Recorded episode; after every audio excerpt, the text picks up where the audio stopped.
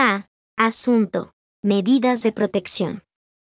Queridos Madems barra diagonal señores. Como sabemos, durante este periodo nos vemos obligados a lidiar con incidentes de seguridad o terroristas que desafortunadamente ocurren de vez en cuando.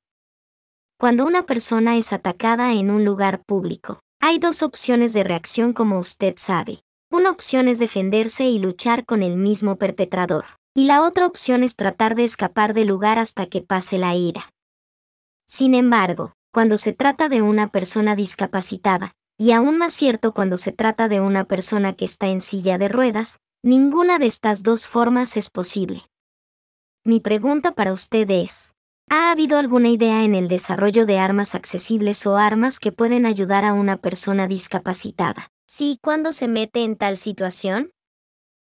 Y en la medida en que dichas armas estén abiertas a nivel técnico, Considere cómo establecer criterios y pruebas destinadas a determinar qué personas discapacitadas tendrán acceso a dichas armas. ¿Y esto se debe al potencial de abusar de tal derecho a la autodefensa?